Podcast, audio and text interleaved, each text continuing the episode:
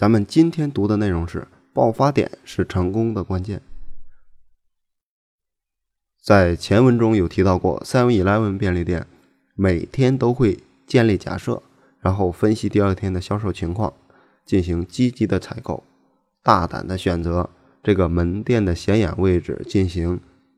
进行产品的陈列，自信的向顾客推荐精品产品。从而让他们不由自主地出手购买，这一过程实际上就是应用了心理学的爆发点理论。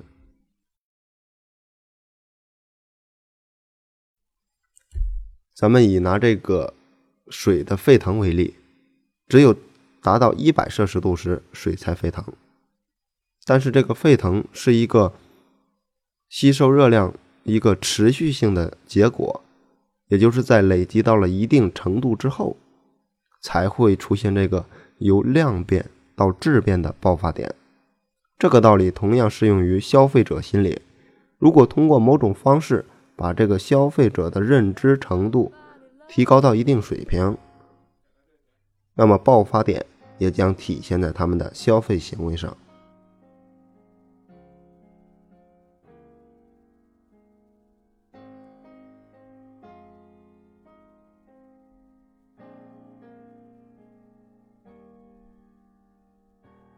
比如说，在这个陈列产品时，当一种单品的数量达到了某个临界点之后，则将一下子拔高顾客的认知度，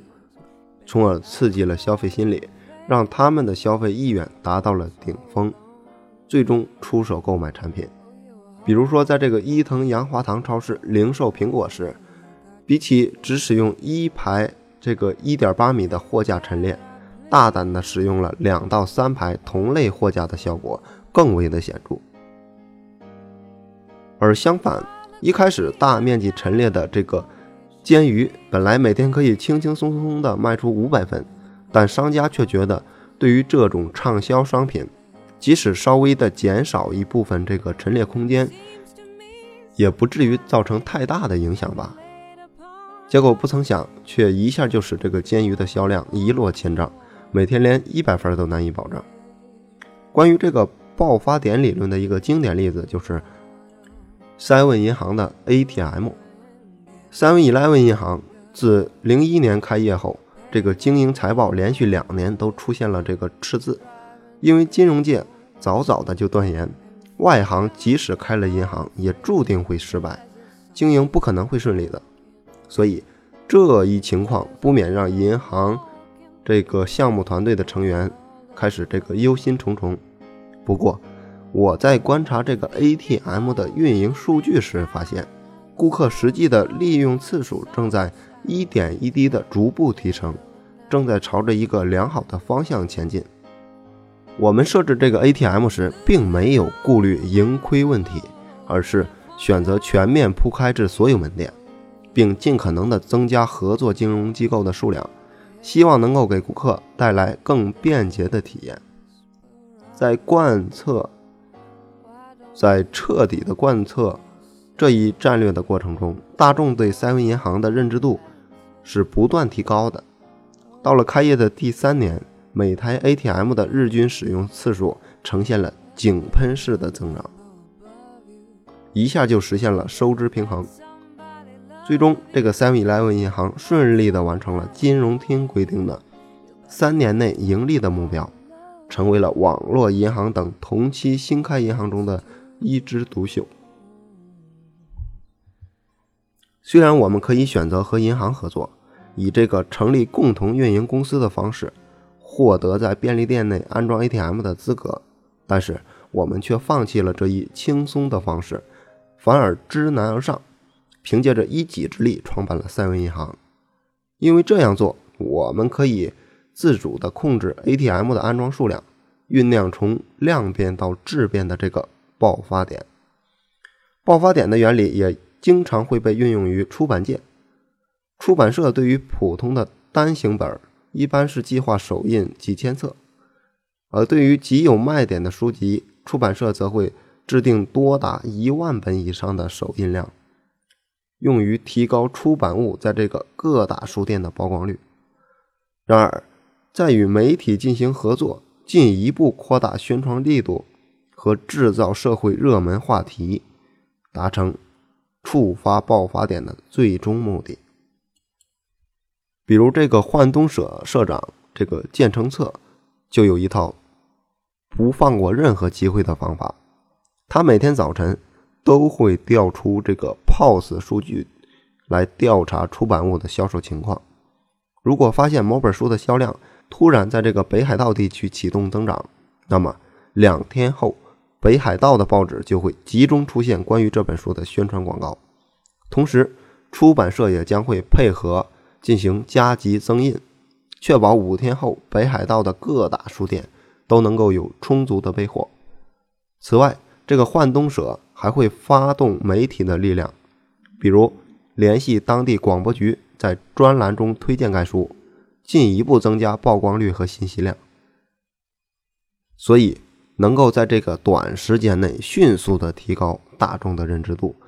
触发这个爆发点，让这本书的影响力由北海道迅速的覆盖到全国。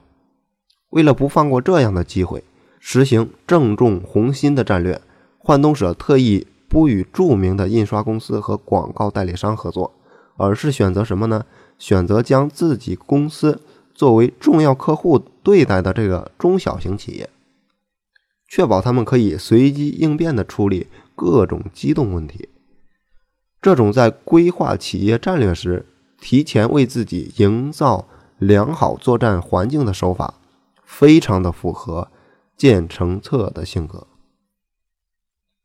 当然，在这个店铺陈列大量产品。是挑战的，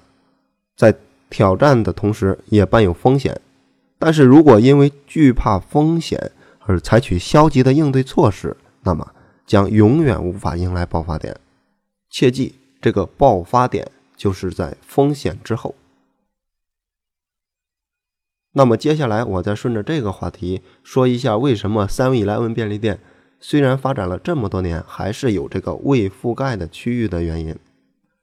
因为这个便利店的开店方式也同样存在着爆发点的现象。在一三年三月，三位以来文首次进驻香川县和德岛县之前，四国地区连一间门店都找不到。因为三位以来文便利店和伊藤洋华堂相同，自创业以来始终贯彻着密集型选址战略，每个门店紧邻商铺。自创业以来，始终贯彻密集型选址的这个战略，每个门店都紧邻商圈，呈这种网状铺开。尤其是 Seven Eleven，当它的门店总数在日本达到接近一万五千间时，成为世界上规模最大的连锁店。但仍未进驻的区域还有个爱媛、高知以及青岛、冲绳、鸟取这个五个县。这和同行其他公司优先提高全国覆盖率的做法形成了鲜明的对比。在一定区域内密集开店的优势在于能够提高物流系统、广告以及门店顾问等各个方面的综合效率。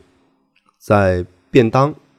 饭团等产品的生产制造方面，也有助于共同参与产品研发的供应商。在临近开店区域内建设专用工厂，生产专注于品质的独创产品，并确保产品的在这个运送过程当中的新鲜度。就像咱们前面所说到的，Seven Eleven 的便利店专用工厂的占有率已经高达百分之九十八，和其他连锁店相比具有压倒性的优势。在另外一方面，密集性选址的战略对消费者心理也有不小的影响。是引发爆发点的方法之一。Seven Eleven 便利店在某个区域内开设了第一个门店之后，来自初次进店的顾客的口碑和评价将口口相传，迅速的扩散。此时，如果能够趁热打铁的在第一家门店附近应用密集型开店的战略，就能快速提高这个区域的整体对三位来文的认知程度。从而拉近顾客心理上和便利店之间的距离，引导他们经常光顾便利店。所以虽然 Seven-Eleven 在新的地区建立门店时，平均的单店日营业额的增速比较缓慢，但是随着开店数量的累积，门店密度达到一定程度后，那么顾客的认知度和心理上的亲密感都将直线上升，最终由这个量变引起质变，带领业绩曲线式的攀升。九五年。这个 Seven Eleven 便利店入驻大阪的九三年，在这个 Seven Eleven 便利店入驻大阪的时候，也曾经因为业绩不佳而非常的苦恼。但当门店总数超过三百家之后，进店的顾客开始呈现井喷式的增长，日均营业额也成功的上升到了整个关西地区便利店行业的首位。可见，这个零售业不一定遵循着这个先下手为强的道理。如果后来者的这个水准更高，服务和产品品质更到位，那么依然会得到顾客的支持。实际上，这个 Seven Eleven 便利店在这个仙台地区是所有便利店连锁品牌当中最后一个入驻的，可却后发制人的凭借着密集型选址战略占据了最大的市场份额。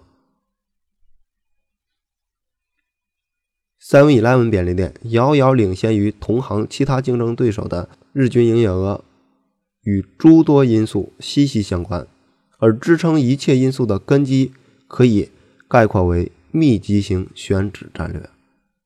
自创业以来，我们对这一战略的贯彻起到了关键性的作用。